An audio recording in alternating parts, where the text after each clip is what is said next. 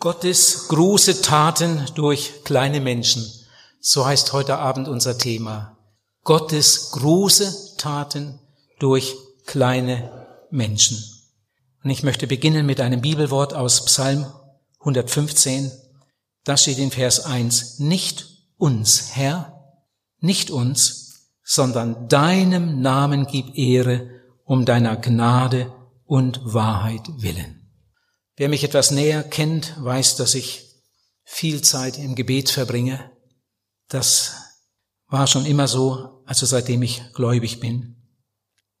Am liebsten mit anderen zusammen, besonders in Evangelisationen, verbringe ich viel Zeit in Gebetsgemeinschaften. Und Gott hat in diesen 50 Jahren, in denen die Bruderhand jetzt besteht, äh, viele, viele Gebete erhört und wunderbare Dinge getan. Darum heißt mein Thema ja heute Abend auch Gottes große Taten. Ich spreche heute Abend nicht über große menschliche Taten, sondern über Gottes große Taten. Aber wenn Gott etwas tut, tut er es in den allermeisten Fällen nicht direkt, sondern indirekt. Gott gebraucht Werkzeuge. Und in der Evangelisation gebraucht er gern Menschen, Männer und Frauen. Ich habe viele Gebetsanliegen, die ich jeden Tag vor dem Herrn bewege, nehme mir auch viel Zeit dafür. Ich bete auch viel für unsere Mitarbeiter, für ihre Ehen, für ihre Familien. Ich weiß, wie schnell etwas kaputt gehen kann. Ich habe jahrelang um einen Nachfolger gebetet und ich denke, da hat Gott mein Gebet ganz wunderbar erhört. Vor zwölf Jahren kam Dietmar Langmann zu uns. Eigentlich ging es mir damals in erster Linie um einen Geschäftsführer. Das Wort hatten wir immer auf den Lippen und äh, gerade auch im Gebet, weil mir das alles zu viel wurde. Ich hatte die Verantwortung hier in der Gemeinde. Ich war ja viele Jahre sozusagen der Pastor dieser Gemeinde. Wir haben ja vom Missionswerk her diese Gemeinde aufgebaut. Und erst später haben wir sie dann in die Selbstständigkeit entlassen und heute sind das zwei ganz getrennte Werke. Gut, wir haben viele freundschaftliche Beziehungen, die meisten Mitarbeiter sind auch hier in der Gemeinde, aber wir haben hier keine, wir haben nichts mit der Leitung zu tun, mit der Verantwortung. Das Missionswerk ist in Obershausen und die, die Gemeinde ist hier. Und äh, ich habe einen Geschäftsführer gesucht für die Bruderhand und dann kam Dietmar Langmann und bald habe ich gemerkt, äh, ich sollte ihm auch die Missionsleitung übertragen. Und dann war er nicht nur Geschäftsführer, sondern auch Missionsleiter. Und dann habe ich bald gemerkt, dass er ein guter Evangelist ist. Bei ihm bekehren sich viele Leute. Jetzt haben wir nicht nur einen Geschäftsführer und einen Missionsleiter, sondern auch einen guten Evangelisten. Dem Herrn sei Dank. Danke, Dietmar, dass du damals gekommen bist mit einer wunderbaren Familie. Aber wenn ich an die anderen Mitarbeiter denke, dann bin ich auch voller Freude, voller Dank. Wenn ich an Manfred denke, der jahrelang in der Mission war, den wir fast nicht zurückholen mochten, denn Mission, das ist ja unser, dafür schlägt unser Herz. Aber heute denke ich doch, dass es richtig war, dass er vom Missionsfeld zurückkam, was Manfred heute für eine wichtige Arbeit tut in unserem Werk. Und auch Siegfried Kotzonik, der gestern hier am Anfang gesprochen hat.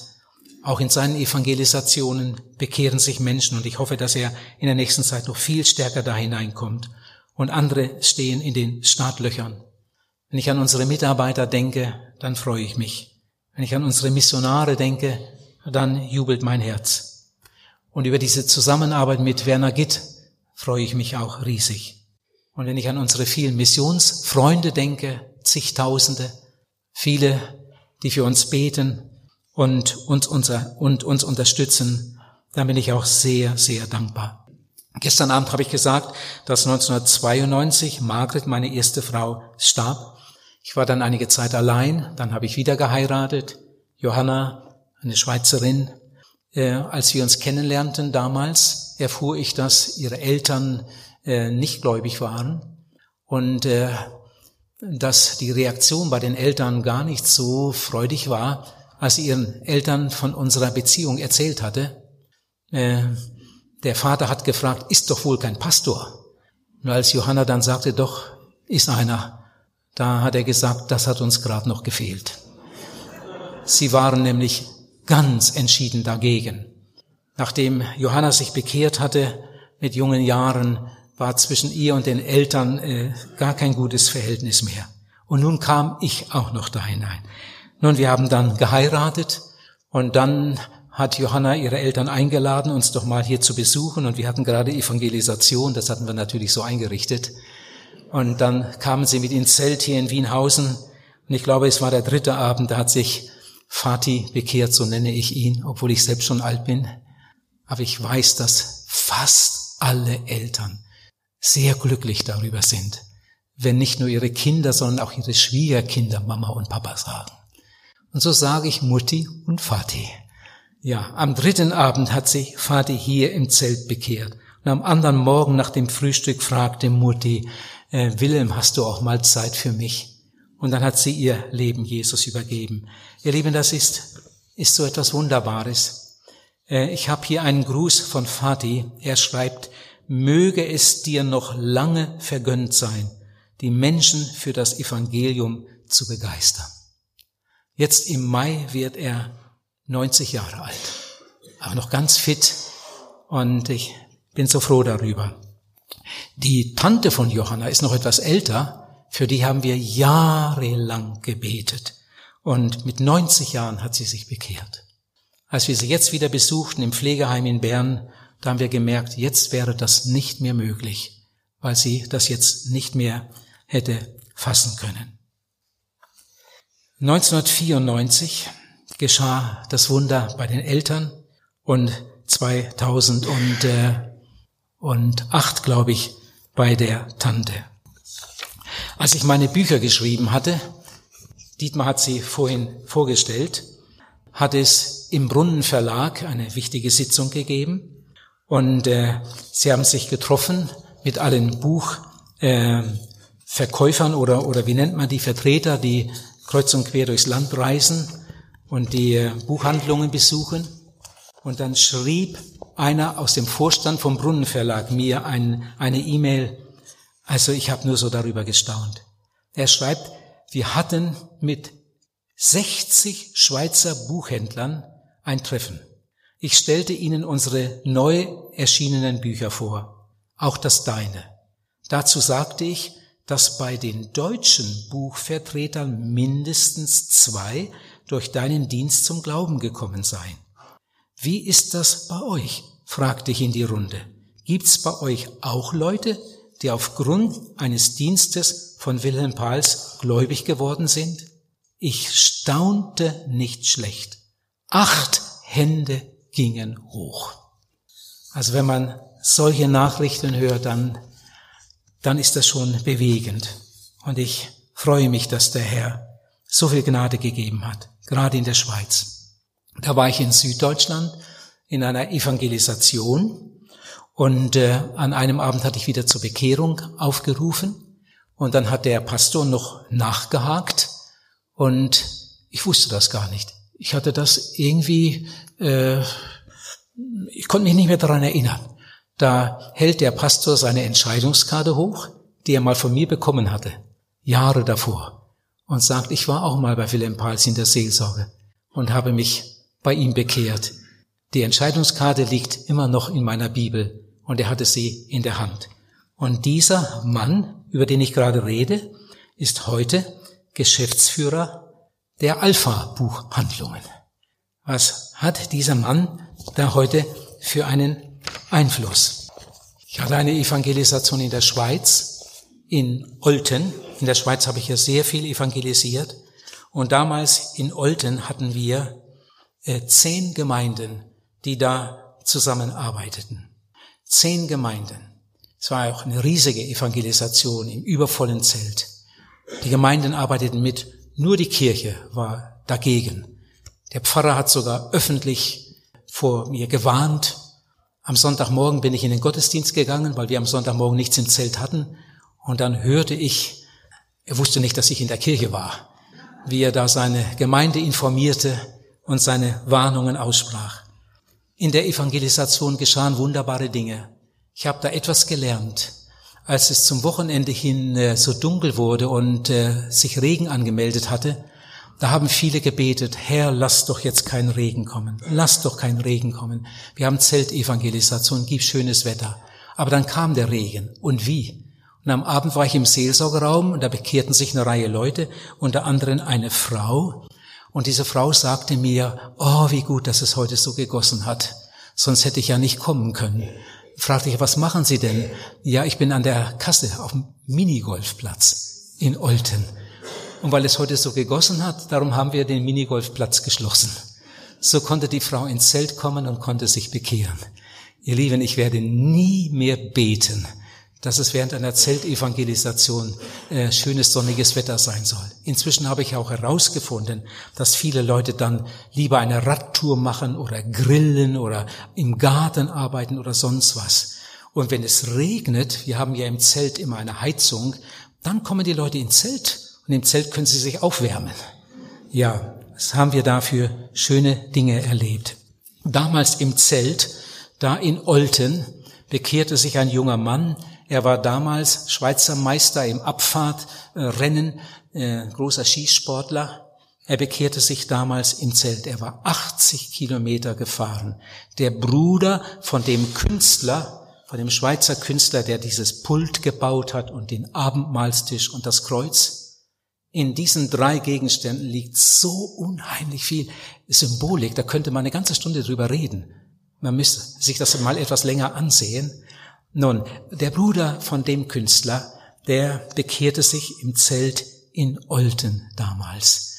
Äh, wir blieben in Verbindung.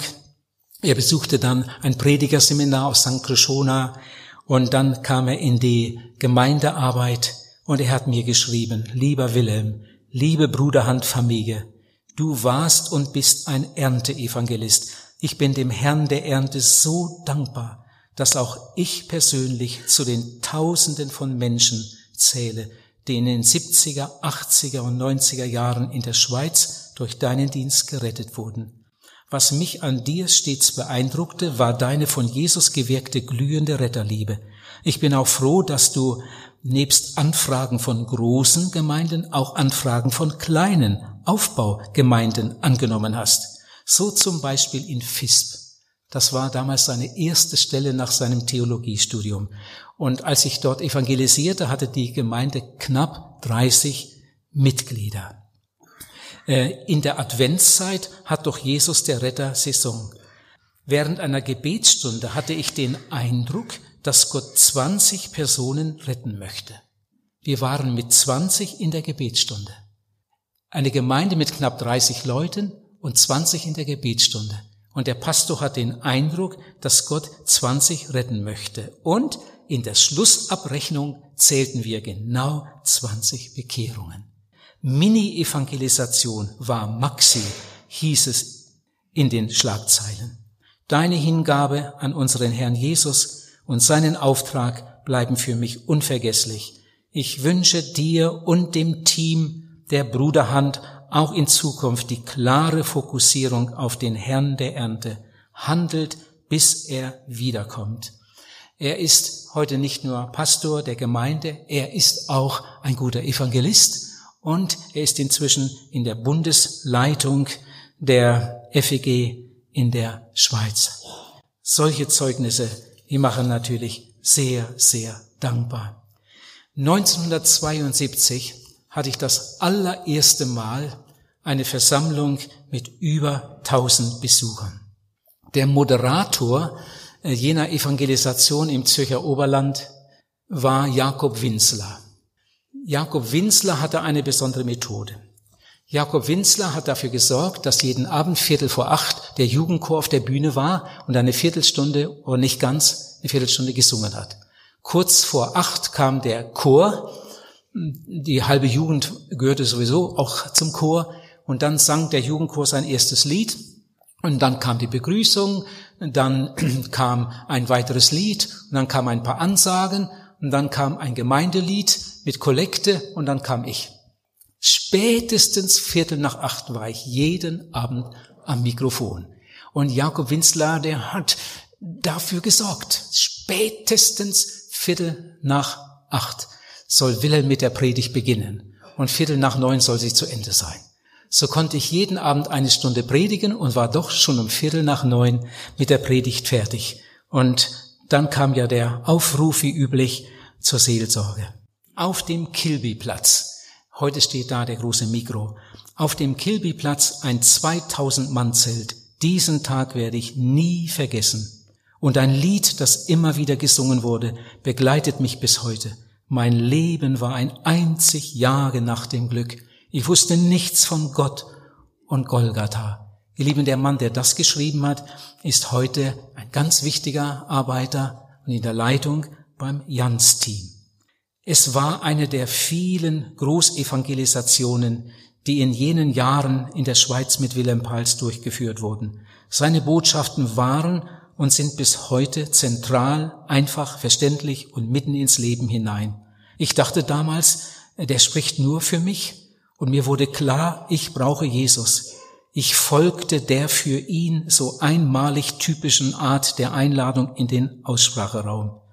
Wilhelm Pals nahm sich mit viel Geduld so lange Zeit, bis alle, die der Einladung gefolgt waren, die einzelnen Schritte, die zu einer echten Bekehrung gehören, begriffen hatten.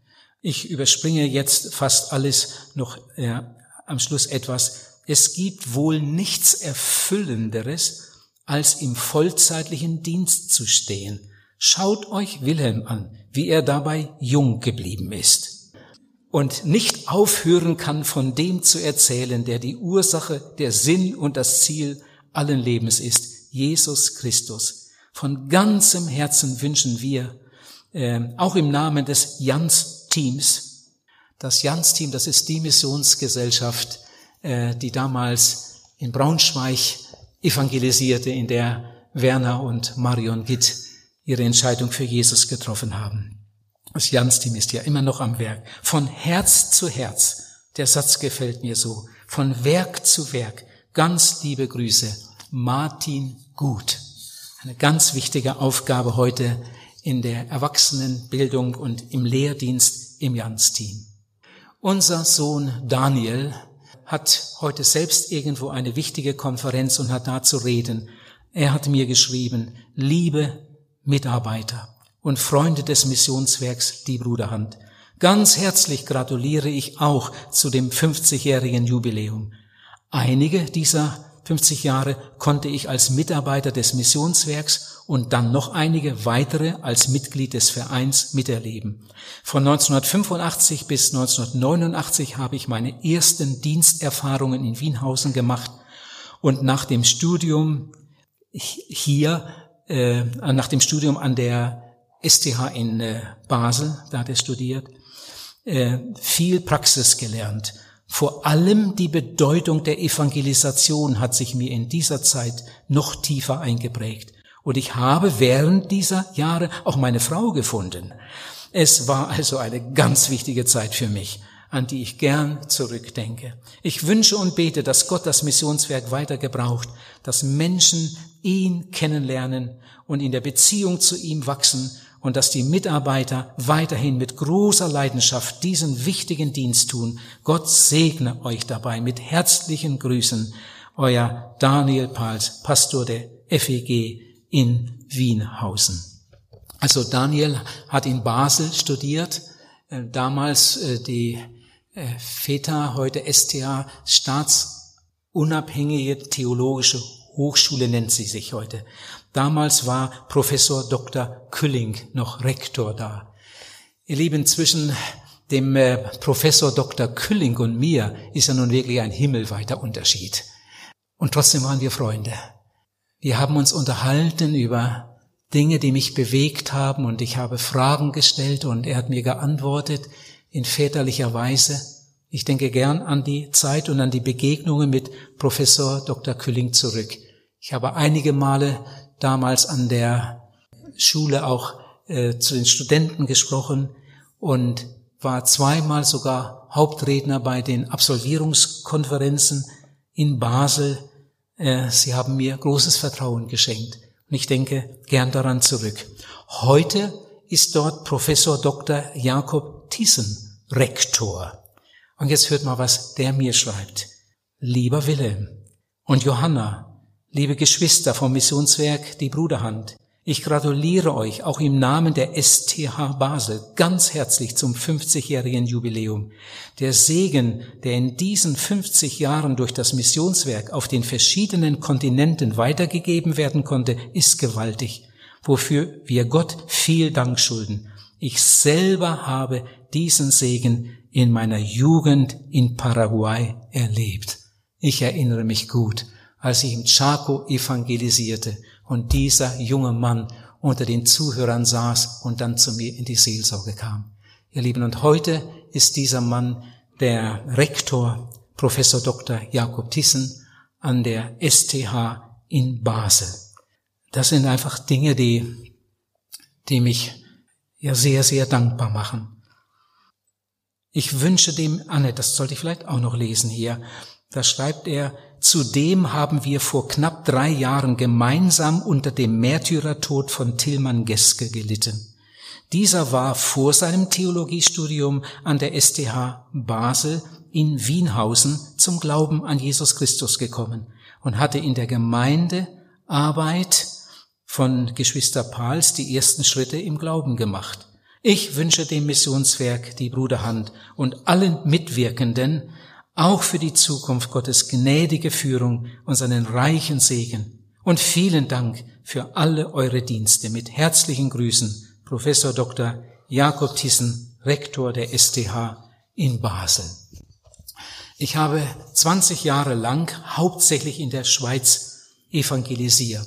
Und wenn ich dort evangelisierte, das waren ja in den letzten Jahren immer Großevangelisationen, dann arbeiteten viele Gemeinden zusammen auch die Schweizerische Pfingstmission. Und jetzt hört mal, was der Präsident der Schweizerischen Pfingstmission mir hier schreibt. Liebe Festgemeinde des Missionswerks Die Bruderhand, im Namen der Schweizerischen Pfingstmission gratuliere ich dem Missionswerk Die Bruderhand zum 50-jährigen Jubiläum.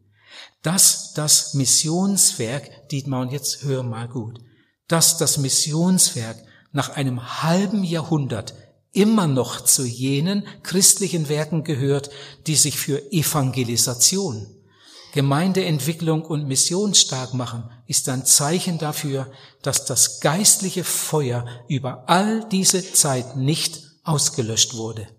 Gern erinnern wir uns an die segensreiche Zusammenarbeit in den 70er und 80er Jahren, besonders natürlich an die drei Großevangelisationen in Bern, deren Auswirkungen bis heute sichtbar sind. Persönlich verdanke ich Evangelist Wilhelm Pals und damit dem Missionswerk meine eigene Errettung. Werde den Abend nie vergessen, als Max Schlepfer mit einer solchen Frisur wie Strubbelpeter einmalig ins Seelsorgezelt kam. Er wollte eigentlich nur mit mir diskutieren, aber dann schließlich sein Herz öffnete und Jesus als seinen Heiland und der Retter annahm. Er hat nach seiner Bekehrung äh, dann bald darauf äh, sein Studium in England angefangen und heute begleitet er ganz bedeutende Ämter in der Schweiz, Allianz und so weiter. Und äh, wie ich schon sagte, er ist Präsident eines großen Gemeindebundes in der Schweiz.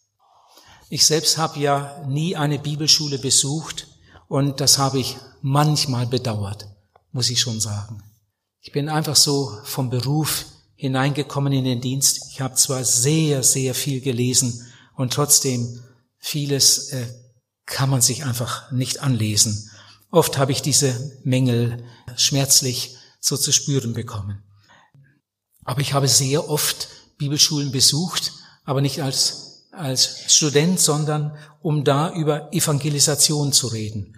So war ich auf der Bibelschule Beatenberg und Walzenhausen äh, St. Krishona an der STH in Basel öfter, Freie Theologische Hochschule Gießen oder in Brake, da war ich ziemlich oft, Bibelschule Kirchberg, Bibelschule Bonn. Zehnmal habe ich Seminare gehabt im Jugendhaus Sevis. Das waren jedes Mal ganz besondere Seminare. Es ging mir immer um Hingabe, um Mitarbeit und Gebet und wir haben da auch wunderbare Dinge erlebt. 50 Jahre Bruderhand, schreibt Rudi Schnell. Dir, Johanna und dem ganzen Bruderhand-Team gratulieren wir ganz herzlich zu eurem Jubiläum.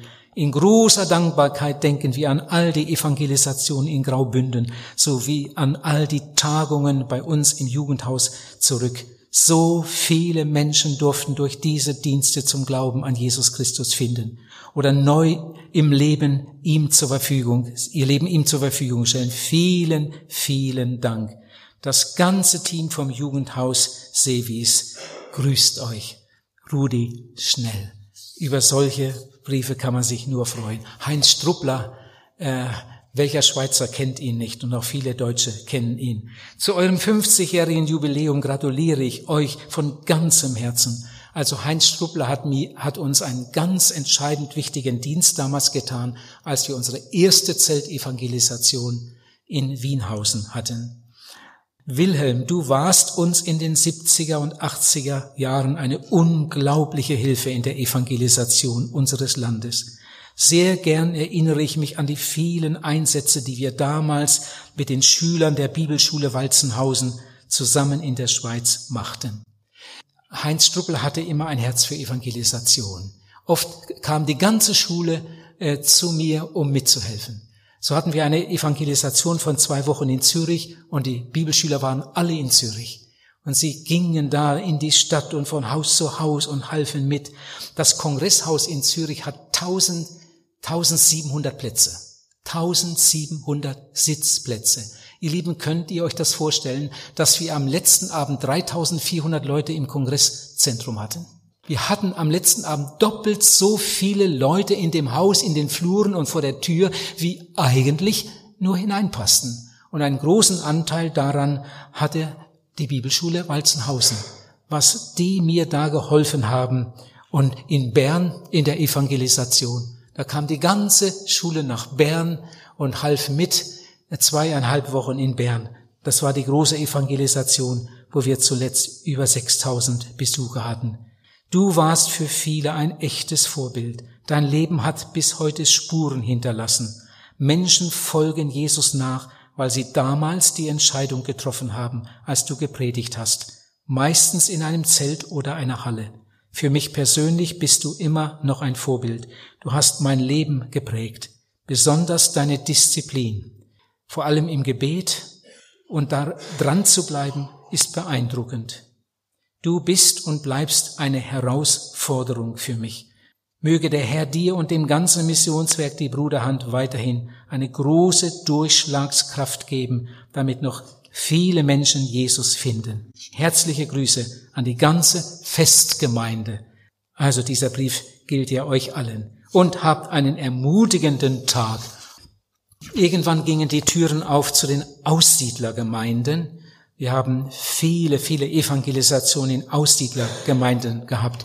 Übrigens auch Bruder Gitt hat viele Evangelisationen in Aussiedlergemeinden gehabt und Dietmar auch und äh, Siegfried Kotzonnik jetzt kürzlich in Andernach, wo sich eine ganze Reihe Leute bekehrten.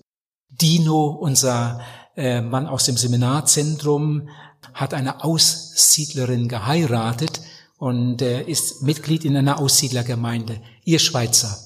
Aussiedler nennt man die, die äh, deutschstämmig sind, aber früher, zum Teil vor Jahrhunderten, ausgewandert sind in den Osten und in Russland oder Kasachstan oder Kirgisien oder Tusmekistan oder, oder, oder was weiß ich, Tadschikistan irgendwo ihre neue Heimat gefunden haben. Und vor Jahren gab es eine gewaltige Rückwanderungswelle und viele sind zurückgekommen nach Deutschland, auch sehr viele Gläubige. Und so sind in Deutschland überall äh, sogenannte Aussiedlergemeinden entstanden. Und sie sind sehr, sehr eifrig in Sachen Evangelisation. Meine größte Evangelisation in einer Aussiedlergemeinde hatte ich in Lemgo. Da hatten wir zuletzt über 6000 Besucher. An einem Abend in einer Zeltevangelisation, ein riesiges Zelt, in Neuwied in der Eissporthalle hatten wir auch über 4000 Leute. Und auch in Bielefeld, da hat auch Werner Gitt schon manche Evangelisation gehabt, haben wir riesige Menschenmengen erreicht. Aber ich lese jetzt noch einmal den Bibelvers vom Anfang.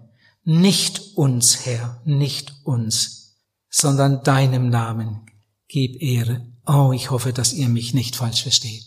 Wir wollen über Gottes Treue nachdenken und über die großen Taten Gottes. Bruder Rempel von Bielefeld, ein Pastor in einer Aussiedlergemeinde, schreibt mir, liebe Mitarbeiter der Bruderhand, im Namen des der Ältesten unserer Gemeinde wünschen wir euch zum 50-jährigen Bruderhandjubiläum Gottes reichen Segen. Seit 1986 kennen wir Wilhelm Pahls. Zusammen haben wir eine ganze Reihe Kurz- und Großevangelisationen durchgeführt. Viele Menschen durften Frieden mit Gott finden. Ich hatte einmal eine Evangelisation in Bielefeld, da bekehrten sich in einer Woche genau 400 Personen. Und anschließend hatten sie eine Taufe nach der anderen.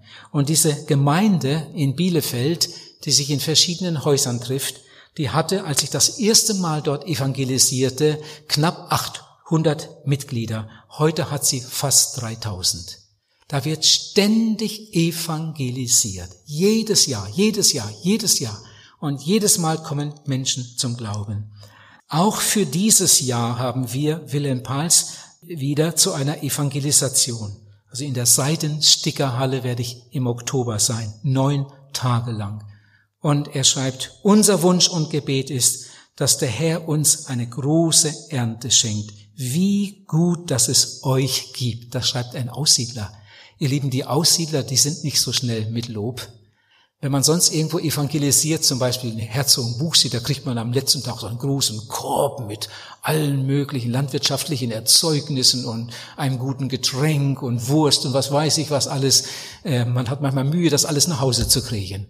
Woanders kriegt man einen Blumenstrauß. In Aussiedlergemeinden ist das nicht üblich. Die sagen meist nicht einmal Danke. Die sind so nüchtern, die sagen, der Dank gehört dem Herrn. Fertig. Ja, und den Lohn kriege ich ja einmal im Himmel. Und die haben ja auch recht.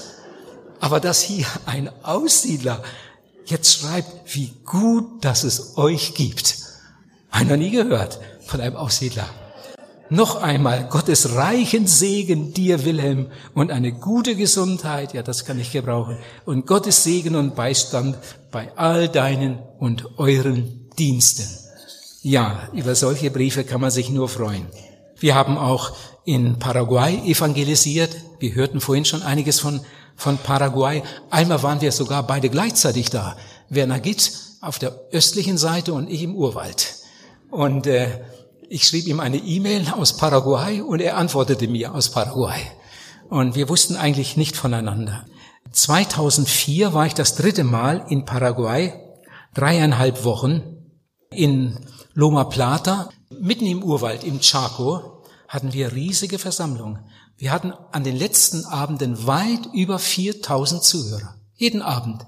Mitten im Urwald. Die Leute kamen von wer weiß woher angefahren und wir haben viele Entscheidungen erlebt. 1982 war ich das erste Mal in Paraguay. Damals fast sechs Wochen mit Hildor Jans und mit unserem Daniel. Damals hatten wir zwei Versammlungen gleichzeitig. Daniel hat evangelisiert bei den Kleinen bis 14 Jahre und von 15 Jahren an waren sie bei mir. Und er hatte da Hunderte in der Versammlung und ich hatte über tausend in meiner Versammlung. Und an beiden Stellen bekehrten sich die Leute. Und Hildo Jans hat gesungen und in der Seelsorge mitgeholfen. Eine wunderbare Zeit. Und damals bekehrte sich ein junger Mann, der hieß Helmut Penner. Und dann bekehrte sich noch ein junges Mädchen und das wurde dann die Frau vom Helmut Penner. Ich betone den Namen so für Dietmar. Jetzt hört mal, was dieser Mann mir gerade geschrieben hat.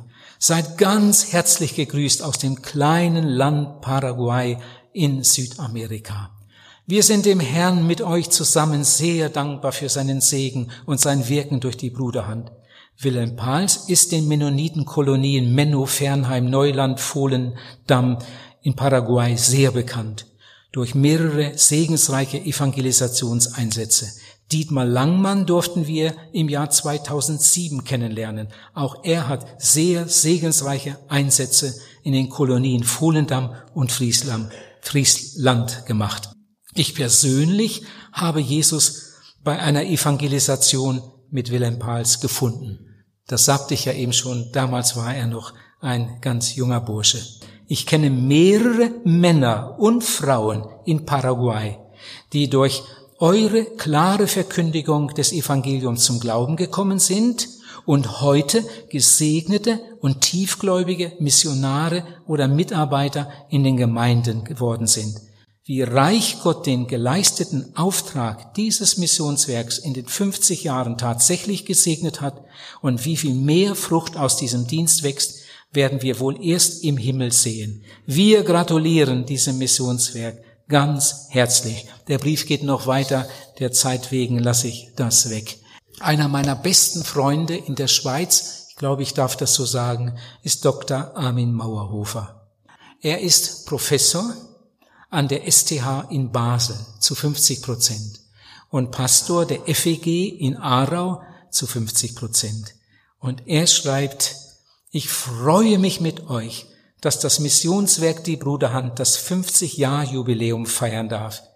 Auch ich und meine Gemeinde in Langenthal und viele andere Gemeinden in der Schweiz wurden durch dieses Missionswerk, besonders durch den Dienst von Wilhelm Pahls, reich beschenkt.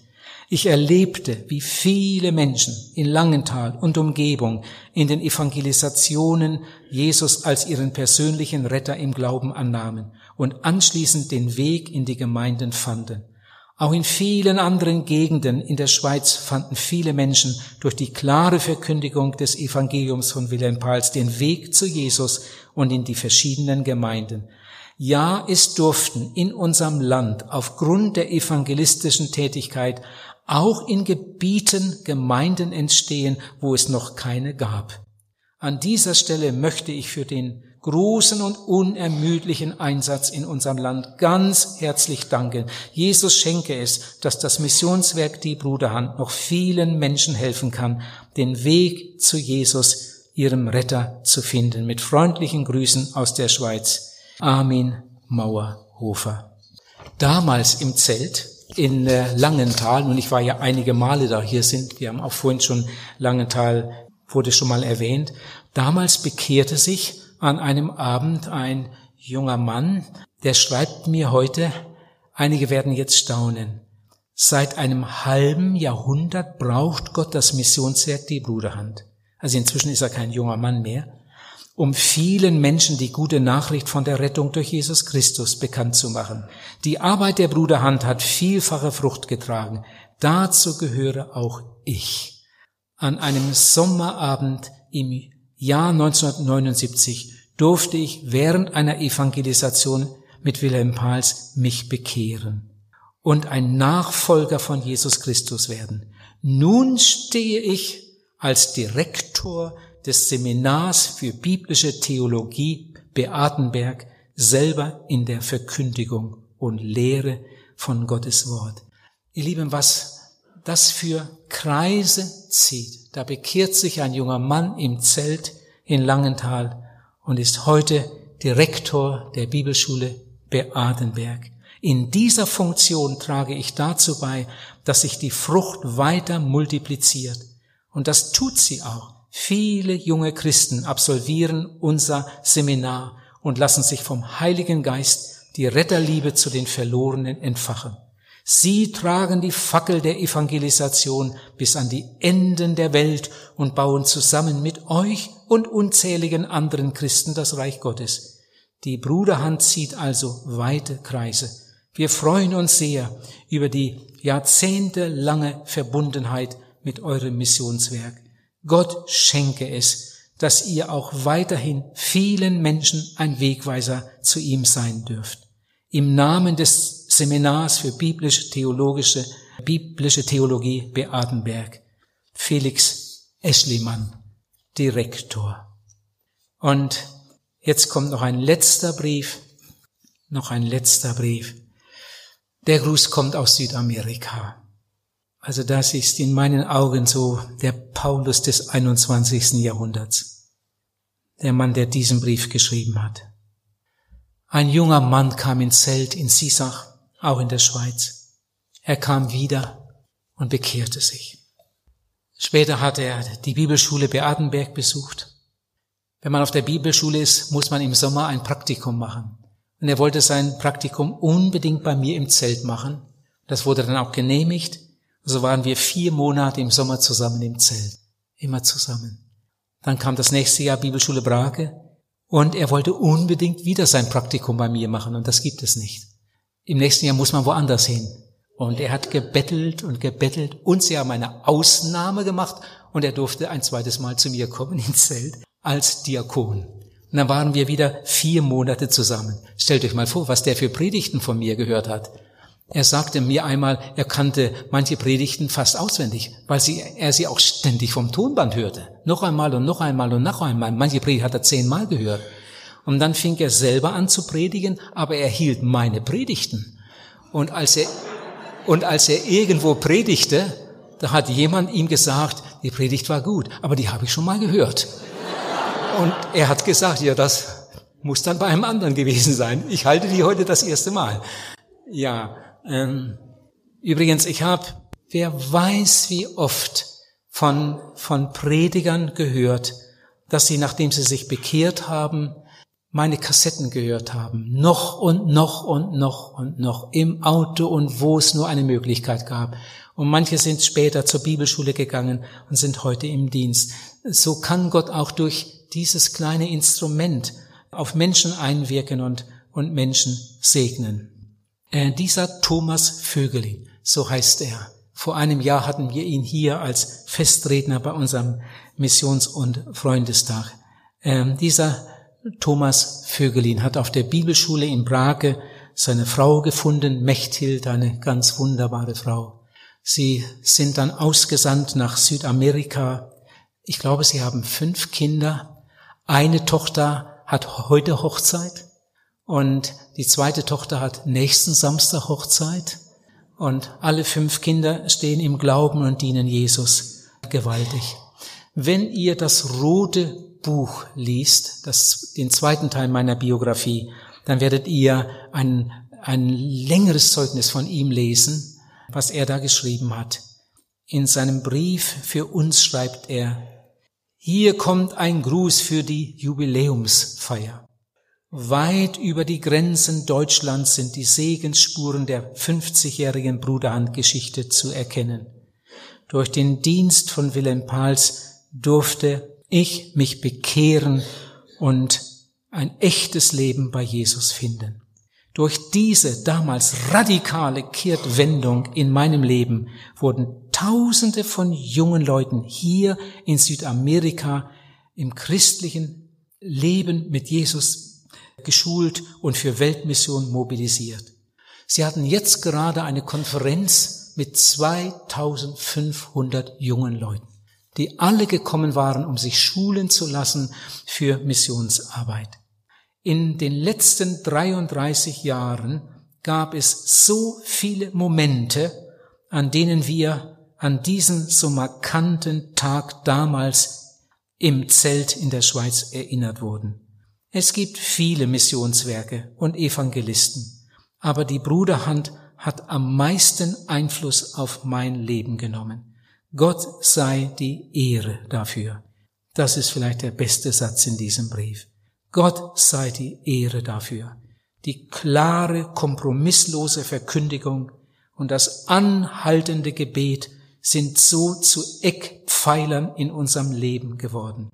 Heute, in der Zeit, in der wir leben, brauchen wir solche Menschen ganz dringend. Deswegen ist unser Wunsch für die Jubiläumsfeier macht weiter so in den 50 Jahren.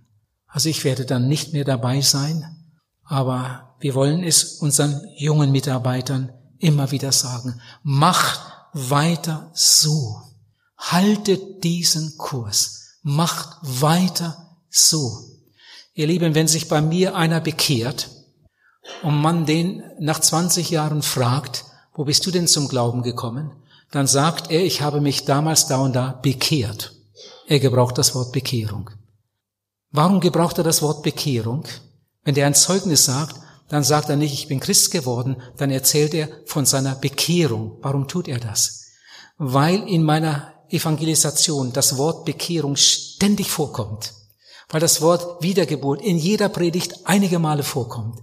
Und weil in der Seelsorge diese beiden Worte Bekehrung und Wiedergeburt ständig vorkommen Und wenn wir dann geredet und gebetet haben und ich dann frage, hast du den Mut jetzt einmal ganz allein zu beten, dann betet er und garantiert sagt er, Herr Jesus, ich danke dir, dass ich mich heute Abend bekehren durfte. Und dann geht er raus und erzählt den anderen, ich habe mich eben bekehrt. Das war in all den 50 Jahren mein Wunsch. Ich möchte dieses uralte, altmodische Evangelium predigen.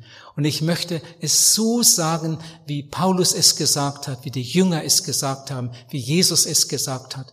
Und wenn du dich nicht bekehrst, wirst du umkommen. Wer nicht von neuem geboren wird, kann das Reich Gottes nicht sehen. Und wir predigen über Jesus. Wie oft mich schon Leute gefragt haben, also unbekehrte Leute, was haben sie immer da mit ihrem Jesus? Jesus, Jesus, den ganzen Abend Jesus in den Liedern, in, in Jesus, Jesus. Und dann frage ich ja, glauben Sie auch an Gott? Ja, sicher. Ja, möchten Sie mal zu Gott? Dann sagte er, ja klar. Ja, wie machen Sie denn das? Sagte er, ich bete auch. Ja, und was machen Sie, um einmal zu Gott zu kommen? Sagte er, ich kann doch direkt zu, zu Gott beten. Und äh, ja, und wenn Sie gerettet werden wollen, was machen Sie dann? Ja, kann ich doch auch zu Gott beten. Dann muss ich ihm leider sagen, das können Sie ja mal probieren. Aber es wird nicht funktionieren. Das können Sie ja mal probieren. Wenn jemand gerettet werden will und er geht zu Gott und sagt, lieber Gott im Himmel, rette meine Seele. Wenn Gott laut antworten würde, das tut er nicht, er hat uns ja die Bibel gegeben, da steht ja alles drin. Aber wenn Gott laut antworten würde, dann würde Gott ihm wahrscheinlich sagen, oh, ich freue mich, dass du gerettet werden willst. Ich freue mich, dass du gerettet werden willst, aber dafür ist mein Sohn zuständig. Jesus. Geh zu Jesus. Wer gerettet werden will, muss zu Jesus gehen. Wer gerettet werden will, muss zu Jesus beten. Wer gerettet werden will, muss seinen Namen aussprechen, weil nur in seinem Namen Heil ist. Und ich wünsche das unseren jungen Mitarbeitern jetzt im wir bekommen jetzt in Kürze wieder neue Mitarbeiter. Zum Beispiel kommt jemand von der Bibelschule Beatenberg zu uns und ich könnte mir denken, dass er einmal ein guter Evangelist sein wird. Wir wollen es ihnen immer wieder irgendwie äh, ans Herz legen, dass diese biblischen Wahrheiten betont werden müssen. Wenn das auch heute überhaupt nicht mehr modern ist und nicht mehr üblich ist. Wir predigen Jesus. Er ist der Weg, er ist die Wahrheit, er ist das Leben. Und wir predigen, dass man sich bekehren muss und eine Wiedergeburt erleben muss, wenn man ins Reich Gottes kommen will. Und wir machen das ja auch alle so. Und Gott stellt sich dazu. Ihr Lieben, ich bin manchmal traurig darüber, wenn ich so in Versammlungen hineinkomme, in irgendwelche Kreise, und da ist immer nur von, von Gott die Rede. Da betet ein Zwölfjähriger und er sagt, oh Gott, wir danken dir dann betet ein elfjähriges Kind in der Kinderstunde und sagt, Gott, wir danken dir, sagt, oder Vater, wir danken dir, äh, Vater, wir danken dir. Das Vater, das, das wird nur so verschluckt, Vater, wir danken dir, Vater, wir danken dir, dass du uns lieb hast. Und Jesus kommt so wenig vor. Ihr Lieben, wir müssen Jesus predigen unseren Kindern Jesus lieb machen. Wenn unsere Kinder ein Gebet formulieren und sagen, Herr Jesus, ich danke dir, dass du mich lieb hast. Herr Jesus, ich danke dir, dass du für mich am Kreuz gestorben bist. Jesus bringt uns zum Vater. Er macht uns dann auch den Vater groß. Aber in unserer Verkündigung muss Jesus wieder ganz viel Raum einnehmen, auch in unseren Liedern. Achtet einmal darauf. Da hat es auch eine ganz starke Verschiebung gegeben, auch bei den Chorusen. Eine ganz starke Verschiebung. Jesus kommt immer weniger vor und ist fast immer nur noch von dem großen Gott, der auf dem Thron sitzt und den man auf den Stufen erlangen kann, die Rede. Jesus soll im Mittelpunkt sein. In unseren Liedern, in unseren Gebeten, in unserer Verkündigung. Und das möchte ich unseren Mitarbeitern immer wieder ans Herz legen. Und selbst solange ich noch predigen kann, darin treu sein. Ich habe in diesem Jahr ein, ein riesiges Programm. Ich merke schon, ich habe etwas zu viel hineingestopft. Aber ich gehöre zu den Leuten, die so schlecht Nein sagen können. Und so habe ich mich überreden lassen. Bin sogar zweimal in diesem Jahr noch in Südamerika, einmal in Bolivien und, und einmal wieder in Paraguay und an vielen anderen Stellen. Betet für mich, dass Gott Gnade gibt und viele, viele Menschen rettet. solange die Türen noch offen sind. Jetzt würde ich gern beten. Herr Jesus, wir haben am Anfang gelesen, nicht uns, Herr, nicht uns, sondern deinem Namen gib Ehre, um deiner Güte und Wahrheit willen. Herr Jesus, das möchte ich jetzt auch tun. Ich möchte das alles bei dir abgeben. Herr, dass du das überhaupt alles so möglich gemacht hast, das ist einfach Gnade. Dass du damals hier in Obershausen so gewirkt hast, dass du mich gerettet hast und einige andere und dass du uns gerufen hast. Ich an Erwin denke und an seinen gesegneten Dienst, an die Gründung des Missionswerks. Herr, bei all den Kämpfen, bei all den Nöten, die wir auch erlebt haben, bei all den Missverständnissen, da war nicht alles gut. Da waren so viele menschliche Mängel. Wie oft sind wir schuldig aneinander geworden, schuldig an dir. Oh, ich danke dir, dass es eine vergebende Gnade gibt, die uns erlaubt, immer wieder zu dir zu kommen. Herr Jesus, ich danke dir für all die Segnungen in den 50 Jahren.